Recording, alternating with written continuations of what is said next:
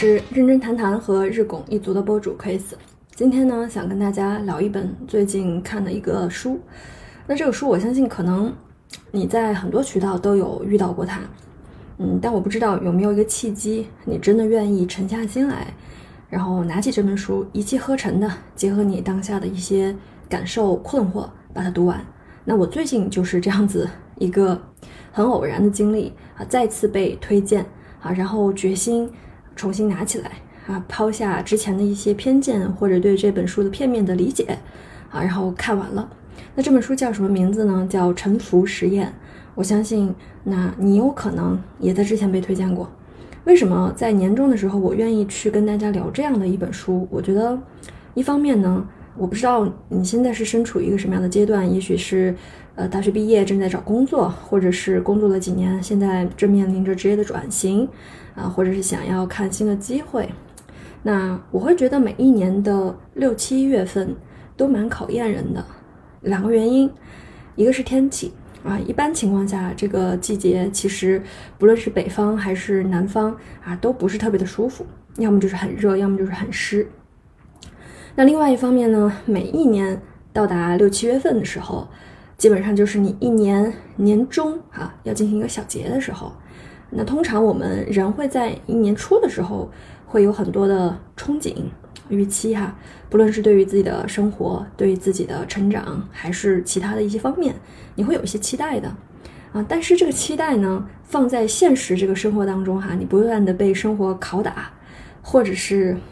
呃跟生活发生一些碰撞，它会给你返回来一些东西。那这些返回来的东西呢，有可能就是你真实的写照。比如说你的现状，你缺什么，你有什么，你在哪里啊？那可能它跟你的预期之间是有落差的。那这个落差，我们就会把它叫做我们和现实之间，或者理想跟现实之间的一个距离。所以，一般到年终呢，就是我们去剖析啊自己，看看自己离想要的东西有多远，认清现实的一个时机。所以，我会觉得一年。到年终的时候是不太舒服的一段时期。最近我自己也会有这样的一个感觉，啊，年终啊，就是会去回想吧，上半年都做了哪些事情，有没有达到自己的预期，有没有状态的一些反复啊？我承认我的状态是有反复的，所以也在尝试一些调整和反思。可以说是我能量比较低的一个状态下，那我又再次被推荐了这一本书。我为什么我之前不读哈？我觉得这个也是想跟大家去讲一讲。原先我看到“臣服”两个字的时候，我会以为我懂了他想表达的意思。我会觉得说臣服嘛，这个不难理解啊。生活无论向你推向什么，你就接受就好了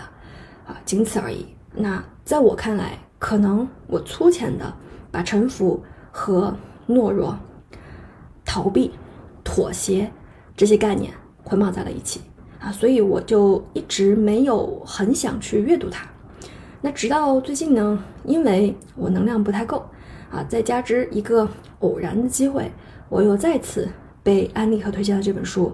然后我就觉得说，但既然它一而再再而三的出现在我的生命里，那说明它一定想要跟我暗示点什么。那我就接纳这样的一个生命的暗示，然后下单买书啊，去该乖乖的看就好了。那事实证明啊，就是当我把这本书看完之后，我会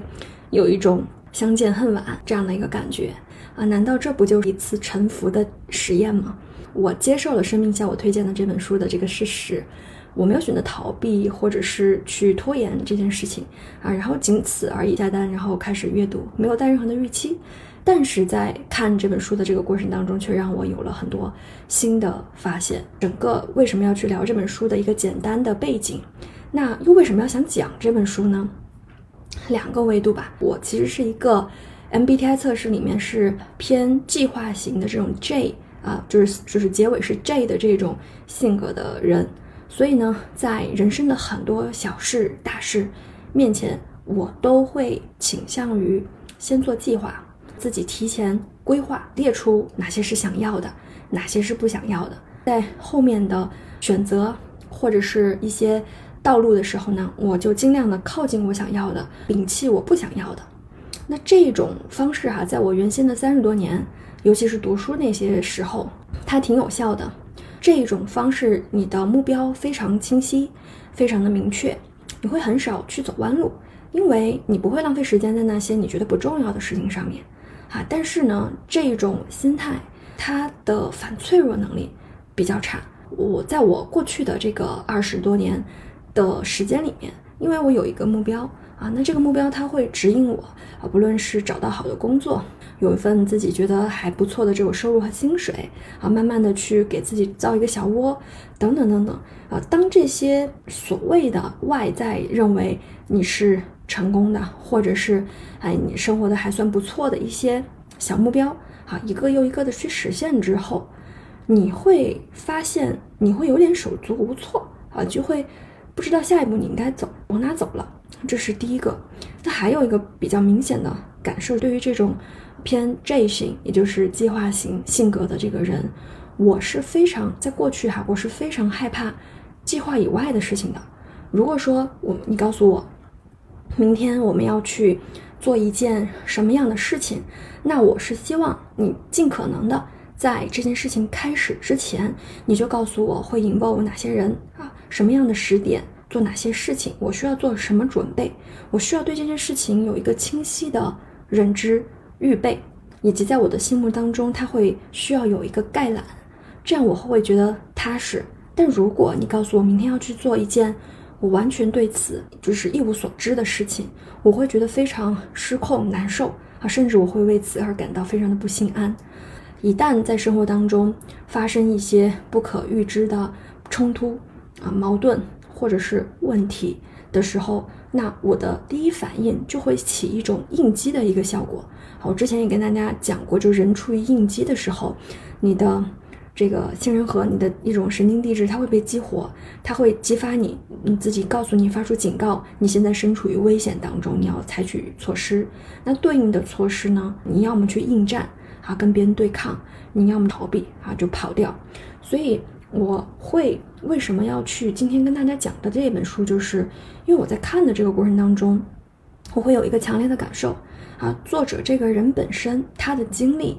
他的性格，以及这本书想要去给大家推崇的这样的一个臣服的概念，它其实是和我自己这一类型偏计划控制啊完全相反的。一种生活的方式跟态度，我在去看看待这一种生活方式跟态度的时候呢，我会有一种很大的冲击感。哦，原来还有跟我如此相反、如此不一样的人啊！他们是这样的一种活法。那第二层就是有这样一层想法的人啊，他们虽然很多大的人生选择没有实现做什么规划，但是他还是活得很好。啊，这两点其实是非常让我深受触动的，因为我最近也在跟很多身边的朋友进行聊天，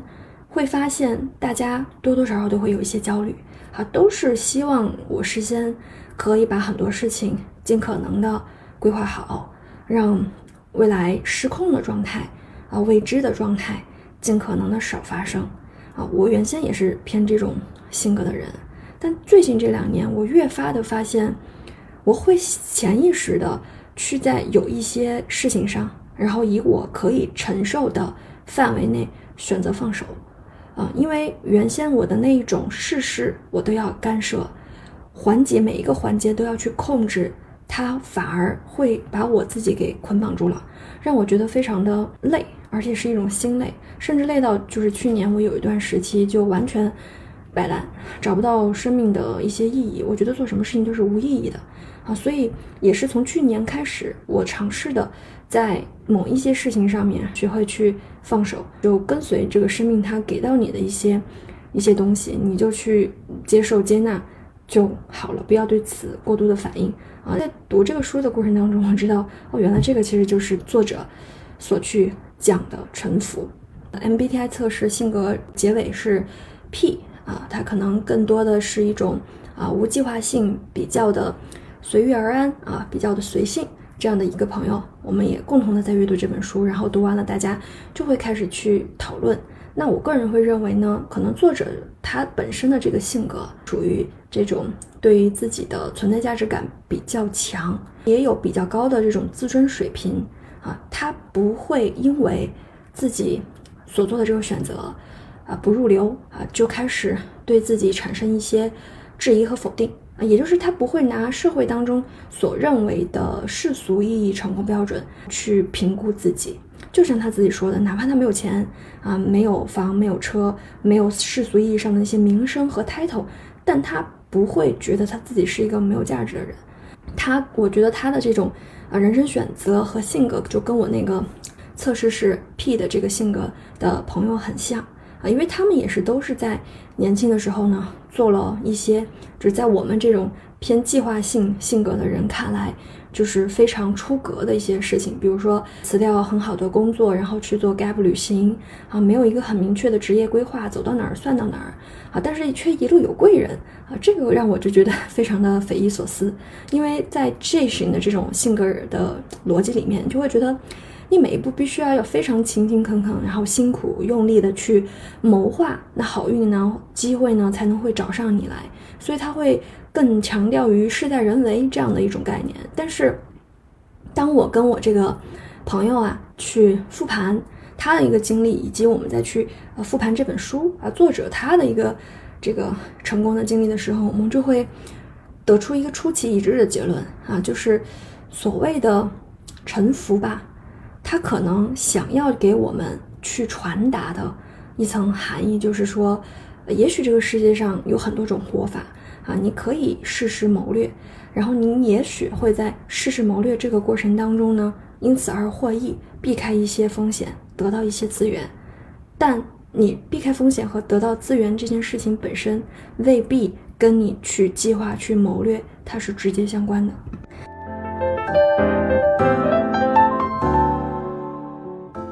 那我们到底是万事应该去主张事在人为呢，我们还是应该随波逐流？遇到啥我们就顺其自然呢？我觉得这个我今天想跟大家去聊的第二个点啊，当一个 J 型性格的人他开始去啊失控和自我怀疑的时候，那臣服这样的一个概念向他飘来，我们为什么要做臣服这件事情？以及臣服这件事情跟不谋略、跟妥协又有什么区别？我现在说一下我们为什么要臣服这个事情。嗯，放到我这样的一种万事要计划啊的人身上去接受我要臣服这个概念，我觉得真的也是比较难做到的一个过程。但是我很庆幸的是，他没有在我非常年龄很大了的时候才让我意识到我应该做这个调整。因为我我身边其实也有蛮多年龄比较大的长辈，他可能已经经历过很多很多的事情，然后有无数次的这种生命之流向他推来。一些暗示啊，比如说告诉他，其实你可以选择臣服，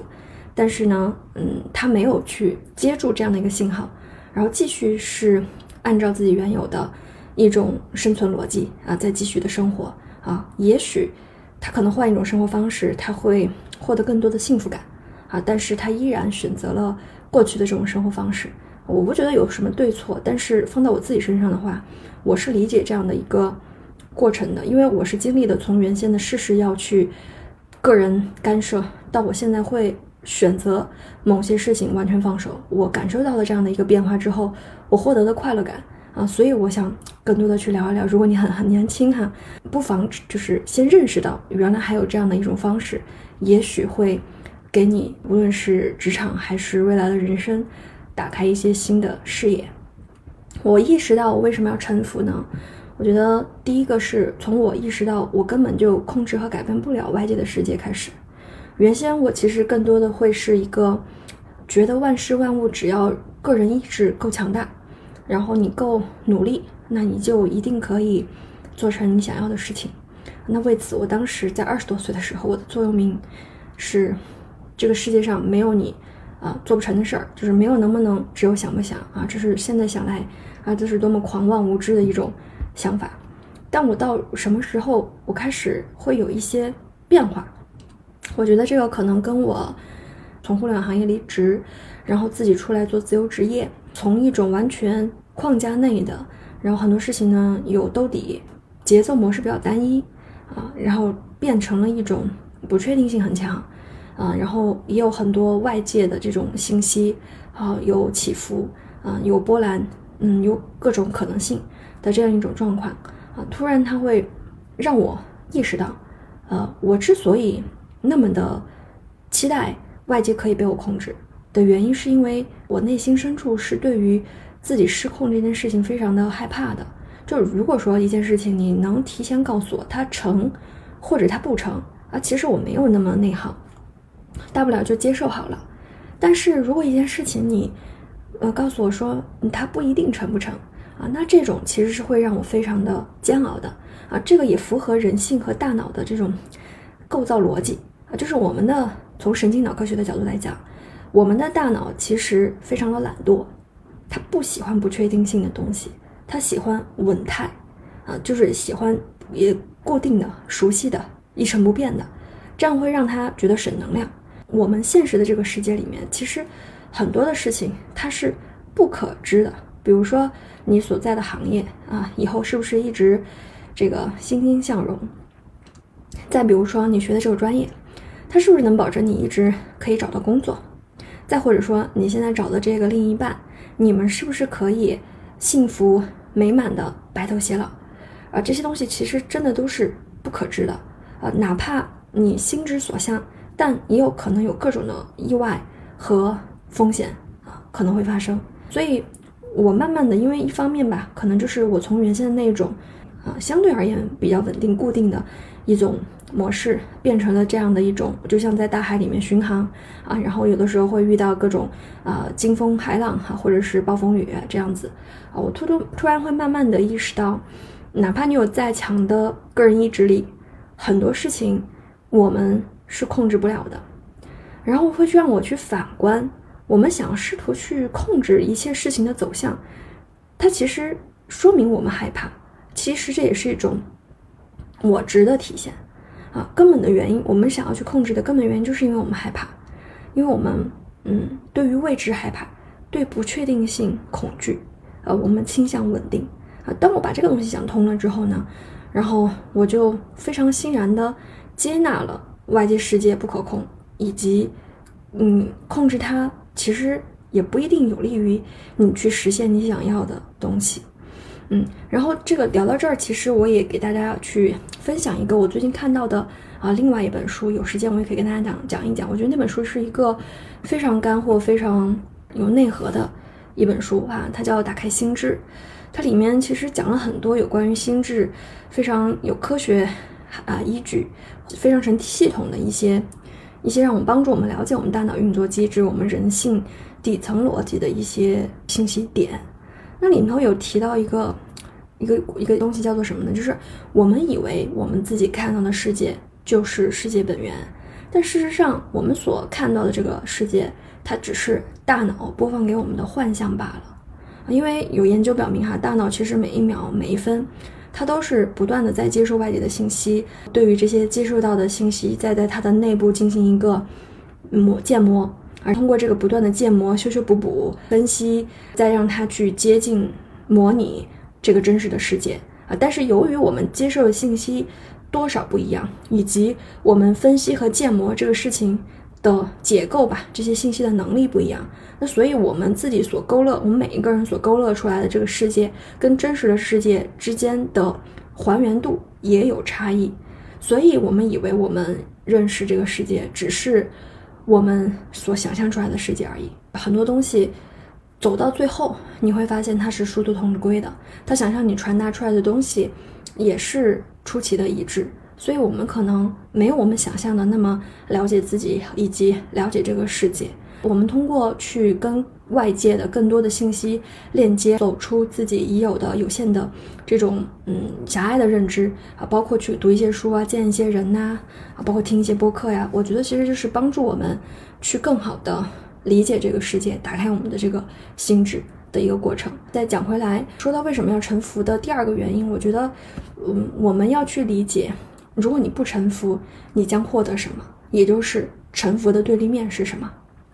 其实作者呢，在书里面也不止一次的去提到啊。那么我结合了一些我自己的理解哈，我觉得臣服的对立面其实就是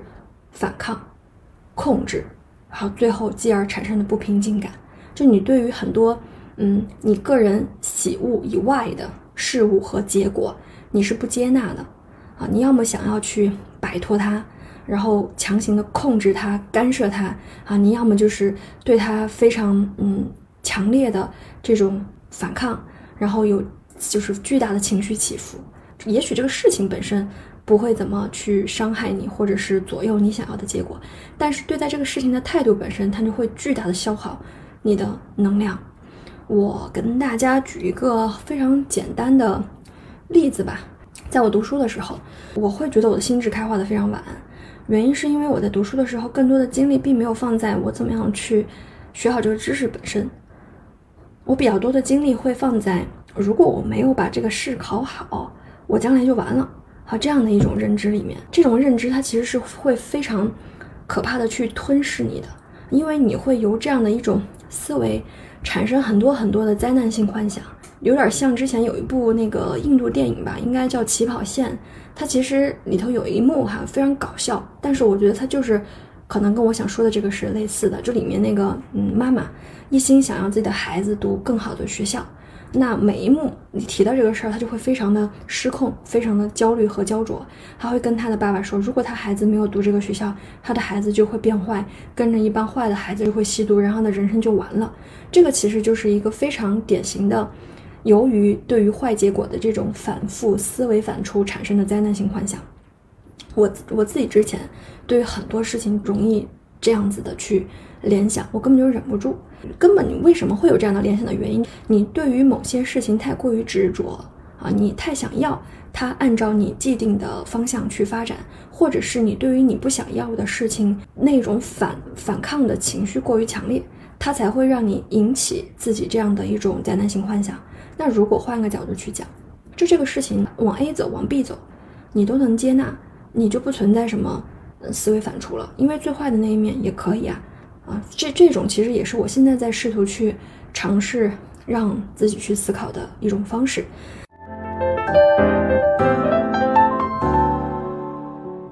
其实，在很多神经脑科学里面也会去讲到，我们人啊有比较原始的那一部分的大脑啊，它可能更像是一种警示的效果。当我们遇到威胁、危险，它会激发我们去产生应激反应，逃跑呀，或者是去嗯对抗呀等等的。那么在危险的时候是有有好处的，比如说，有的时候我们也在情急之下会有各种非常快速的这种反应啊，它其实就是杏仁核被激活，我们采取的一种应激式的策略。但是在现实，就是现代社会吧，就真的是生存或死亡这种嗯大是大非的这种这种生存性考验，相对而言是比较少的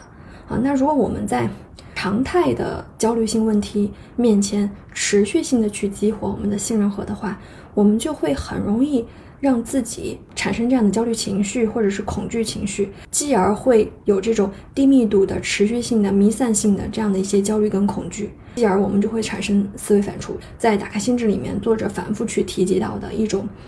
嗯，比较偏科学的，让我们去认知自己的焦虑恐惧的原理的一种方法。那我觉得这种方法是很有效的，因为我从本质和原理上理解了哦，我的焦虑原来是因为我的杏仁核可能它被激活所导致的，那我就会去从原理上呃想办法去解决它。比如说，我就可能会想要去调动跟它相互抑制关系的前额叶皮质，因为前额叶皮质的话，它更多起了去决策、计划、抽象思考、推理啊、出谋划策等等的一种效果。啊，那比如说我们进行一些抽象思考呀，一些理性分析呀，它其实更多的我们去调动了前额叶这样子一种方式。那我为什么在比较失落、能量很低的时候啊，我喜欢去看书，或者我喜欢找人去聊天啊，或者我去做一些我可能平常不太会去做的事？原因其实我后来找到了理理论的依据，其实就是说，当你自己状态不太好的时候，就不建议你把自己停留在。熟悉的这种生活模式，你应该多走出去，去有更丰富的阅历，或者是你有一些需要你进行深度思考的一些问题。这样的话，它其实是可以帮助你激活你的前额叶，从而锻炼你的前额叶。这样的话，你的前额叶和你的亲人和它的这种抑制效果才会达到一个平衡，不会出现杏仁核过度活跃，你就会对很多事情会有这种患得患失啊、灾难性的思维反刍。所以回过来，我们再去讲，我们为什么要选择去臣服，是因为如果我们不这么做的话，那我们可能就会倾向于对很多事情进行控制、进行干涉、进行反抗，那它可能就会带来我们的一种灾难性的幻想。持续性的思维反刍，然后不平静，人在这种状态下是很难做成事情的，因为我们的大脑不管你在干嘛，它其实基本上每时每刻都在运转啊。那为什么我们要去强调你应该专注啊？你要正念去冥想，是因为当一个人他在专注的时候，其实他的大脑耗能是相对低的。我们会发现，就尤其是我这两年吧，我以前觉得还好，就尤其是上了三十三三十岁以后，前一晚你明明睡的，哎，时间也够长的，但是白天哈处理一些那种。急需会让你掉血的这种事情，你就会觉得特别困、特别累啊，很很很很难集中注意力。比如说跟人去 argue 一些事情啊，啊，处理一些矛盾呐、纷争呐这种事情，就是它一下会激活你的杏仁核呀，啊，让你一下子处于这种应激状态哈，血流速速度、心率暴涨啊，这种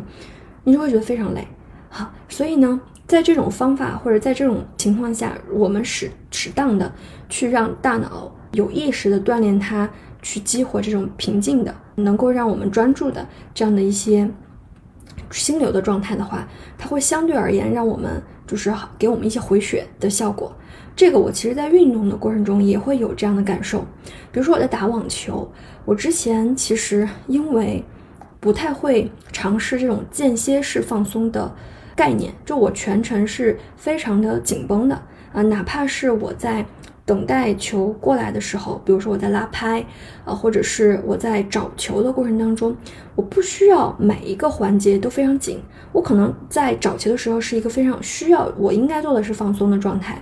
哪怕我在拉拍，然后我去出击的时候，只要这个击球点没有碰到球之前，我都是可以放松的状态。然而我之前错误的做法就是我全程很紧张，啊，最后的效果是什么呢？我们其实没接几个球。但我累得不行啊！但是对方其实没什么感觉，他还会依然一个小时可以去去持续的打下去。但是我就是不行啊！所以其实这个也是我们在有一本书叫做《精力管理》，它里头其实提到有很多世界级顶尖的运动员，你会看到他跟哎普通水平的运动运动员去打一场比赛的时候，哪怕他们的动作哎都差不多，球飞过来了，然后都快速的去啊跑应激哈等等。可能他们的差别哈，就会是在那么几秒钟的这种恢复状态这这状态中，可能一会儿会儿的这样一个休息的状态下，他能迅速的把自己的心率拉回来，或者要么是通过正念的练习啊，专注的这种训练，他能够很快的恢复，这个叫做间歇式恢复。因为我们在生活当中，不论是运动还是每一天你要去迎战生活中的很多问题。你不太可能遇到一个小挑战，然后你就让自己躺平去回血半天，时间不允许，然后很多挑战也不允许。那你如果希望自己始终是处于一种平稳的上升期的状态，你就需要学会间歇性的回血这个能力，就是在一些复杂问题处理之后呢，通过专注的方式，让自己的这个状态能够，比如说大脑得以休息，还有情绪得以安住。啊，然后以及心率得以平稳。然后第三，为什么我们要臣服呢？我觉得，嗯，可以从个人好物这个角度说起，因为作者其实也不断的在去强调他所去表达的这个臣服。我们要丢掉自己的好物，比如说有些事儿你可能自己不太喜欢，但是当生命之流吧把这件事儿推到你面前的时候，你可能心里的那个潜意识会说：“我不要做，不要去，我不要跟他说话。”但是呢，作者往往会在这些情况下选择说出一个相反的结论。当他可能被找到，嗯，有人要在他的这个土地上面啊建一个自己的这个房子啊，心里其实是很抗拒的，但是他却接受了。但你如果说一开始你就把这些你第一时间觉得自己不喜欢的人跟事拒之门外的话，其实就很难有后面的这种。接二连三的连锁效应了。我觉得这个事情呢，放我身上，其实嗯是很值得反思的。因为呃长久以来吧，我自我自己觉得自己是一个洞察力还比较强的人那这种洞察力在传统职场上面哈，我觉得它是给了我很多的有用的一些作用。比如说进入到一个新的部门，那通过自己的观察，我可能能够很快的发现每一个同事是什么样的性格，然后可能哪些同事走的会比较近啊，哪些同事呢可能跟大家的关系不是那么的好。它的好处是在这样的一种生存模式下，会让你很好的生存下去。你学会了在什么样的时机跟什么样的人讲什么样的话，但是它，嗯，不好的地方是这种生存能力，它其实本质上是不太能给你带来比较持续的有建设性意义的成就感的。然后同时，它会让你养成一种习惯。这种习惯就是你会认为，正是因为我自己的洞察力很强，我的判断往往都是对的，所以我就非常喜欢给一个刚认识的人去打标签，或者是对一件自己只是有所耳闻的事情快速的下定义啊，然后最后呢，通过各种事情啊去证明这个事情就如自己所想啊，它非常直截了当，非常省力，但是它也非常片面。原因就是我们的大脑有的时候会是有一个事后诸葛的这样的一个感觉啊，就相当于说你提前已经对这件事情持有了一些态度跟因素，那在日后的很多相处当中，你只会尝试去找线索，不断的证实你自己的想法啊，然后哪怕其实别人不是那样的，或者这个事儿也许他会会有其他的解读方式，可是因为你在一开始你就认定了，那么。你接下来的很多选择，你的观点都会围绕着去证实你自己这个想法而出发。放在自己个人成长哈，包括读这个书，我个人的一个启发就是说，或者说你觉得你自己其实跟自己玩也没什么问题啊，你不打算去获得更多的人生体验和人生可能性，那我觉得这样做其实也没有什么好坏之分。但是放在我自己身上的话，我会觉得，嗯，老是这个样子，其实也是一种。不自信的表现，因为我害怕不不做这样的事情，比如说不下定义或者是不打标签，那么我就会要面对一个跟我认知、性格、调性啊完全不一致的人去相处。我们之间可能会啊有和谐相处的一面，但是也可能会有冲突。但因为我害怕冲突呀，所以呢，那与其让自己暴露在这种冲突的可能性下面，我不如在一开始就。否决了这个的可能性，那最好的方式就是打标签，啊，然后跟我不一致的人，那我就把它清除掉，啊，那我只跟跟我认为性质呃或者是性格哈比较统一的人去相处，即便是用下定义还有打标签这种方式，我们去定义人其实是非常不明智的一件事儿，因为人是会变的，人在不同的状态下以及你对他投以什么样的目光，他最后就会给你什么样的呈现。啊，不代表说跟你一致的人，他就一定是值得信任的伙伴，也不代表说跟你一开始不太一致的，或者具备你身上没有的素质的这些人，他就不值得被信任。这个东西放在心理学上讲，它其实也跟那种单纯曝光效应有点相似。只不考虑其他因素的情况下，如果一个人反复的在你面前出现，你就会记得他，继而去喜欢他。我觉得这个东西放在我们的一些个人好物。的情况下，我觉得也是一样适用的，啊，就比如说，你觉得我的生活边上哈，这些人都是内向的，都是社恐的，啊，那这个时候突然来一个八面玲珑的，我倾向于不喜欢他，啊，但是事实上，八面玲珑的人他也不一定是不善良的人啊，或者是不值得被信任的人啊，所以我觉得个人好物它其实是有局限性的。如果我们嗯不选择去臣服，那么我们就一定会把我们的个人好物这件事儿，比如说我喜欢我不喜欢啊这些东西放得特别高。你只要把这些东西放到特别高，你在面临选择的时候，你就会一直一定去选择靠近你喜欢的东西，丢弃你不喜欢的东西。这其实就是控制，这也就是我执。但凡有了控制，但凡有了我执，你可能就成为了臣服的对立面啊，因为。事情推向你，哦，你对他总是有反抗，你就会消耗自己啊。但最后就是事情的走向，如果说你顺应它，也未必会有不好的一个效果。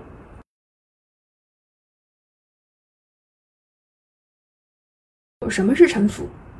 那说到臣服啊，我也其实反思我自己整个成长的过程当中，我觉得但凡那些真正的高光时刻，其实都是来自于我的放手，而我那些不快乐的、郁闷的、焦虑的时刻，其实都是来自于我要尝试去控制啊！我不知道我原先的那些高光都来自于不放手啊，来自于我的不自知。所以呢，我会去从臣服不是什么，去聊一聊到底什么是臣服。我觉得臣服，首先它不是认怂，然后不是毫无作为。不是摆烂，不是躺平，这个是一定要去强调的，因为这个其实也是我自己最开始的误区。我原先就是会以为沉浮实验讲的就是说我们在这个世界面前，该认怂的认怂啊，然后该苟且的时候就苟且啊，不要作为，就摆烂躺平就好了。但是我读完，我觉得并不是这个样子。我觉得用作者的逻辑去嗯讲解释它，其实更多的就是说。我们保持一种开放的心态，摒弃掉一些个人的好恶啊，摒弃掉我执。生命给你什么，你就拿着它，然后你再去看一看你当下的这个所处的情况，你还能做些什么？啊，丢掉你那些试图去控制、试图去反抗的心，完全接纳。啊，对于自己个人控制这件事儿完全放手，然后你去看看生命把你引向什么样的一个地方。我觉得这个其实是。可能想要去传达臣服是什么的一个概念啊，所以我在看这个书的时候，我也很好奇，就是想看看大家对于他是怎么认认识的。果不其然，我就看到有一些人评论，他们会觉得作者呢是一个好运的人哈，出生五十年代，然后又是中产家庭，白人男性，那他这种啊不靠主动的方式，但是只靠接受啊命运被动安排的方式，最后还那么成功哈，纯粹因为他运气好。但我看到这样的评论的时候，我其实是有点为他可惜的，因为他没有看到这本书真正最精华的那一部分，或者是作者真正想要传达的那部分。诚然哈，这个人的运气确实我觉得挺好的，但是他的很多的好运气其实是有原因的。这个在我的播客很早很早一期，我在讲我的那个合伙人啊造好运的办法，其实我有聊到类似相同的概念。当我们去剖析一个人为什么成功的时候啊，你如果真的想知道，你就一定要沉下来，啊，丢掉你的固有认知啊，或者是你的那种既定联想。一个人一个人成功了，因为他运气好，出身好，有资源，学历好啊，背景好，等等等等等。你如果按照这样的一个简单推理去啊认识这个世界，那这个世界所有的成功都千篇一律，也没有什么值得跟借鉴的地方啊。但是如果我们去用开放的心态，然后摒弃掉自己既有的一些认知，重新去看待这个事情，你就会发现，很多事情它其实都是给你当下的这种生活是有很多启发的。我就捕捉了两点，作者有提到这样的一句话，原话是：啊，我快到三十岁的时候，我的年收入不超过五千美元，没有财产，没有贷款，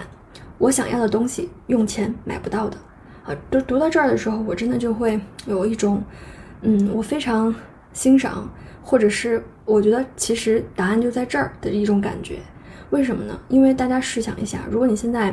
呃，二十出头，大学生或者是研究生毕业，现在放到这个时代，没有一个人不着急不焦虑啊！我要去找工作，我要去找一份年入百万的工作。我身边这样的年轻人蛮多的，但作者怎么选择的呢？他选择放弃仕途，跟随内心，当他第一次感知到了。洞察到了他内在的那个声音，产生了好奇，继而对这个禅、对冥想、对这种个人内在的这种探索产生了好奇。以后，他就一直再去深挖这个东西，最后甚至选择为了他去放弃掉原先的这种经济金融方面的这种学业，直接干脆隐居到丛林里面，成为一个影影影视，每个月可能去代个课，做做兼职的老师，赚赚生活费。而且这种状态，其实他应该也不知道，他未来后续会成为一个 CEO。他在选择这种状态的情况下，他是臣服的，他是快乐的。所以为什么他会讲，他想要的很多东西是用钱买不到的？这个放在我的合伙人身上，我会觉得说也是出奇的一致，就是他在二十多岁的很多。人生规划和职业规划其实跟我不一样的，我可能每一步都是在为后一步铺路啊。我希望这份工作能够在简历上浓墨重彩一笔哈，为下一次跳槽去做一个很好的铺垫。但是他的很多选项，当时在我看来，就会觉得是非常浪费他的资源和简历的一些事情啊，从这个然后莫名其妙跳跳槽裸辞啊，去 gap，或者是去做一些完全八竿子打不着的一些事情，创业啊等等等等。但我觉得放到现在来来来讲，我们两个依然，呃，在各自的这个领域或者是阶段做出了还算啊不错的成绩，都都都还可以啊。但是他的经历和他体验的东西就会比我的更多。我倒没有觉得一定是啊哪个对哪个错。那我想要传达的意思就是说，其实哪怕你试图去掌控和控制很多事情，到头来其实你会发现，就是别人没有去控制。然后遵从内心啊，然后用好奇去一步步的去摸索，它结果也未必一定会差啊。但这里要提到另外一点，就很多人提到这儿就会说，那我是不是就直接当一个躺平摆烂的人，我也一样能够像作者这样牛逼，然后以后当一个成功的企业家？哈，我想回答不可能。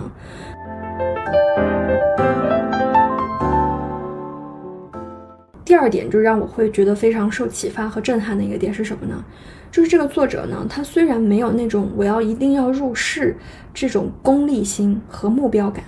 但是他在做他生活当中、生命当中遇到的每一件事情的时候，他都出奇的投入，非常的认真。这个东西我觉得不是每个人都具备的，尤其是有很多短期功利主义者，他可能只是觉得这件事儿有用，然后我就去浅仓则止。当我发现无利可图或者我做不好的时候，我就马上丢掉。而这种其实是。嗯，非常难出来结果的。但这个作者他是什么样一个状态呢？就是不论是他早期自己去做冥想，没有人追随他，到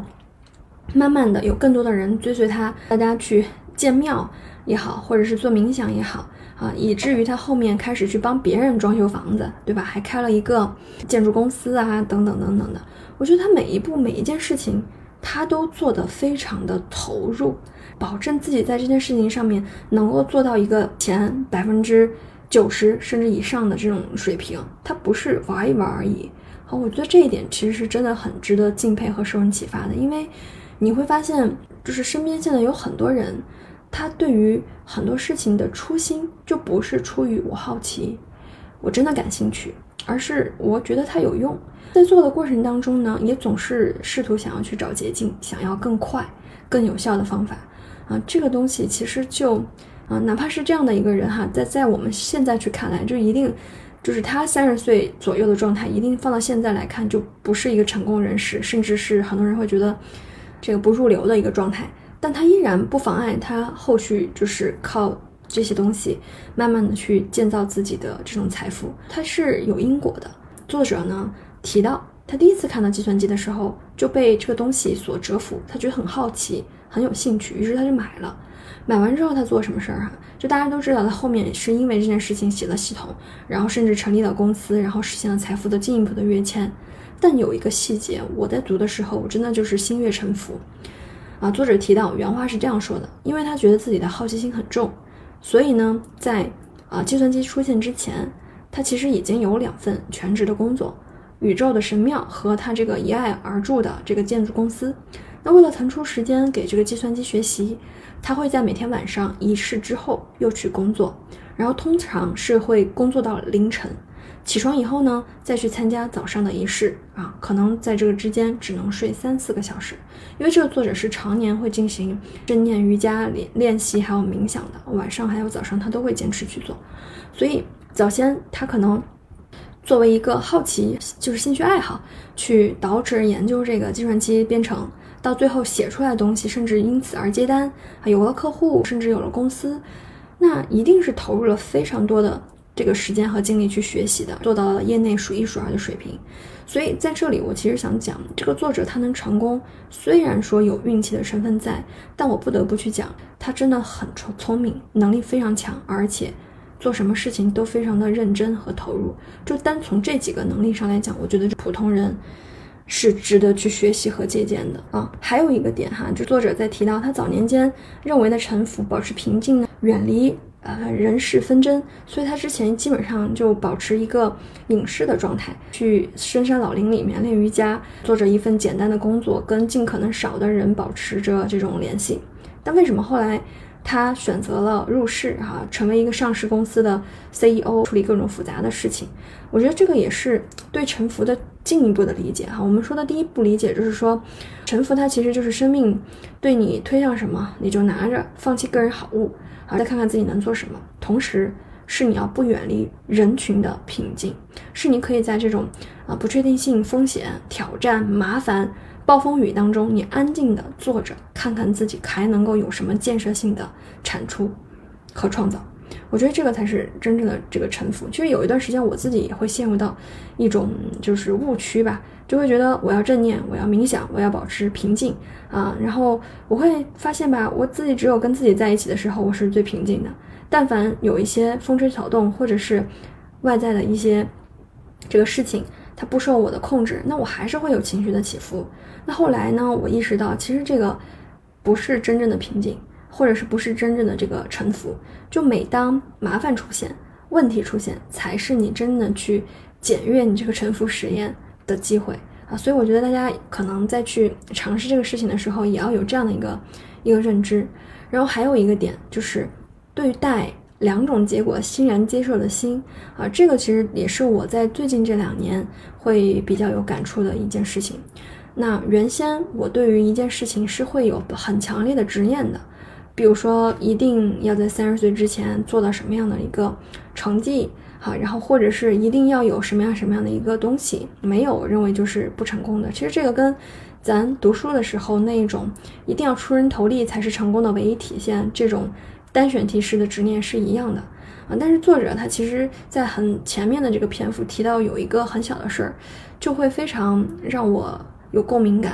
啊。他讲的是他早些年买自己第一块地的时候，那个时候他其实没有什么钱，但他想买一块地给自己去修一个去练习瑜伽冥想的一个地方，然后他的出价是远低于卖家期望的价格的啊，那就会面临谈判。他在谈判的时候跟自己。讲了一句话，这句话其实我在自己现在很多时候啊，面对着这个成与不成啊，或者是 A、B 两面这种结果的时候，也会跟我自己讲的啊。他说的是什么呢？就是我告诉自己，如果卖家不接受我的价格，那这片土地它就注定不属于我。我对于这两种结果，我都可以欣然接受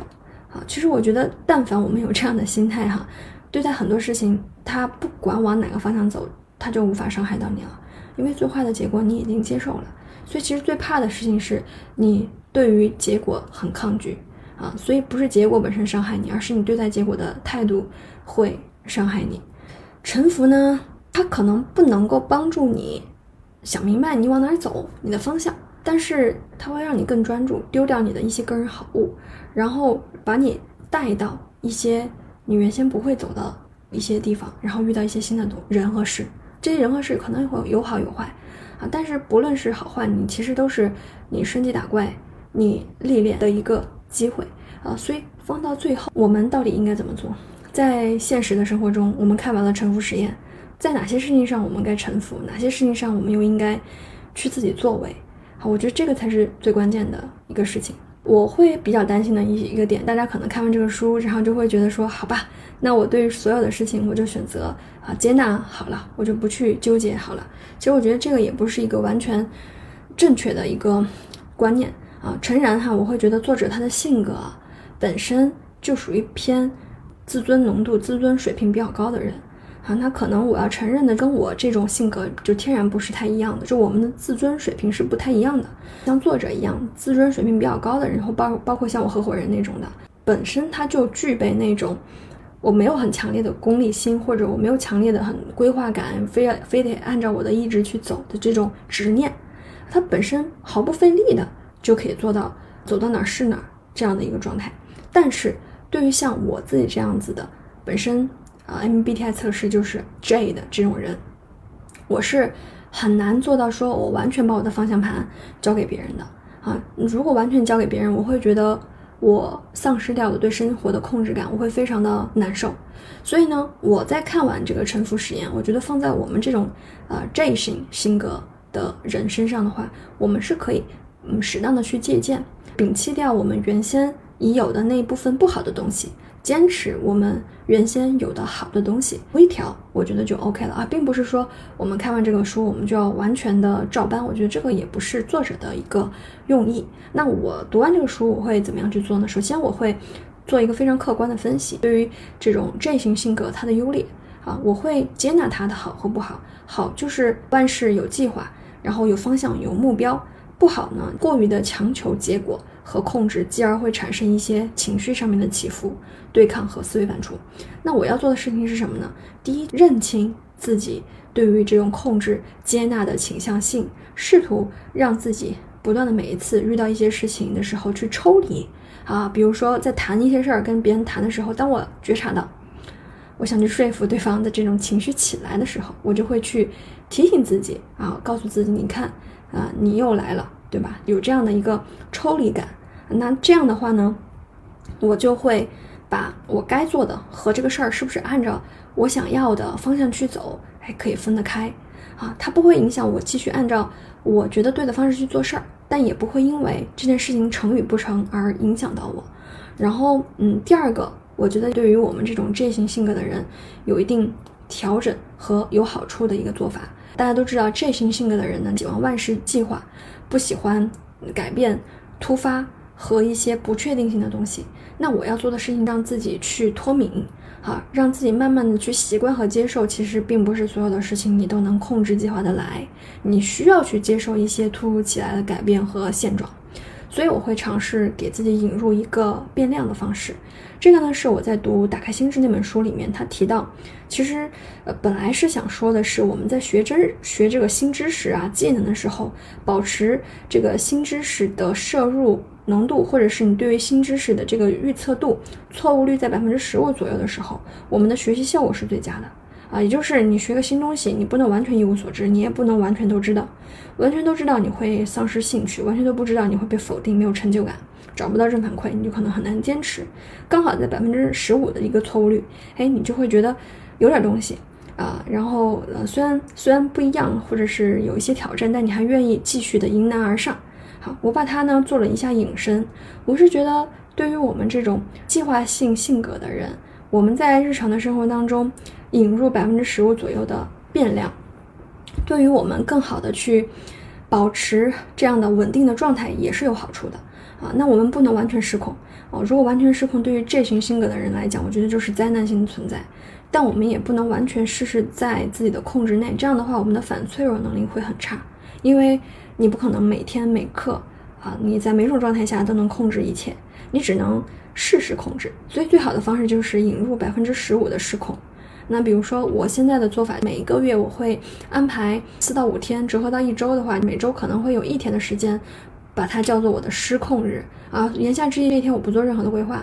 我可能会做一些我平常完全不会去做的事情，见一些我可能没想去见的一些人啊，不抱任何的预期啊，做一些新的尝试、挑战，引入一些新鲜感。那这个过程当中，可能就会发生一些我预期以外或者我习惯以外的这个事情，然后不断的去给自己脱敏，让自己习惯这样的一些部分的失控的感受，拥抱一些新的可能性和创造一些新的体验啊。我觉得这种的话，可能对于我们这种呃 J 型性格的人，它是一个比较好的去接受外在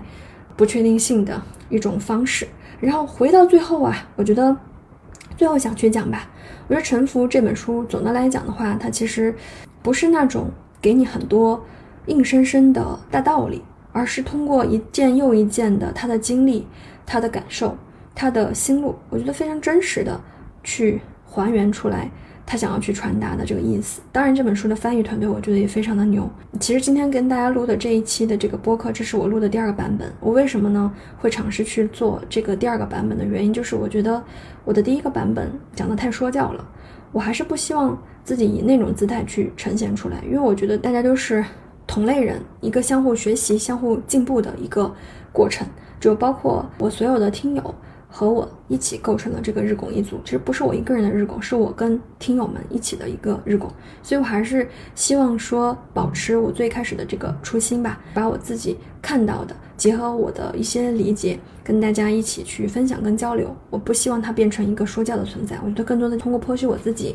剖析我固有的一些认知，哈，然后希望能够通过这个过程。给到跟我相似类似的一些人一些启发，我就觉得非常的开心。好，那以上呢就是我们这一期的播客，欢迎大家在评论区提问你最近遇到的一些问题以及你的困惑，我们下期再见。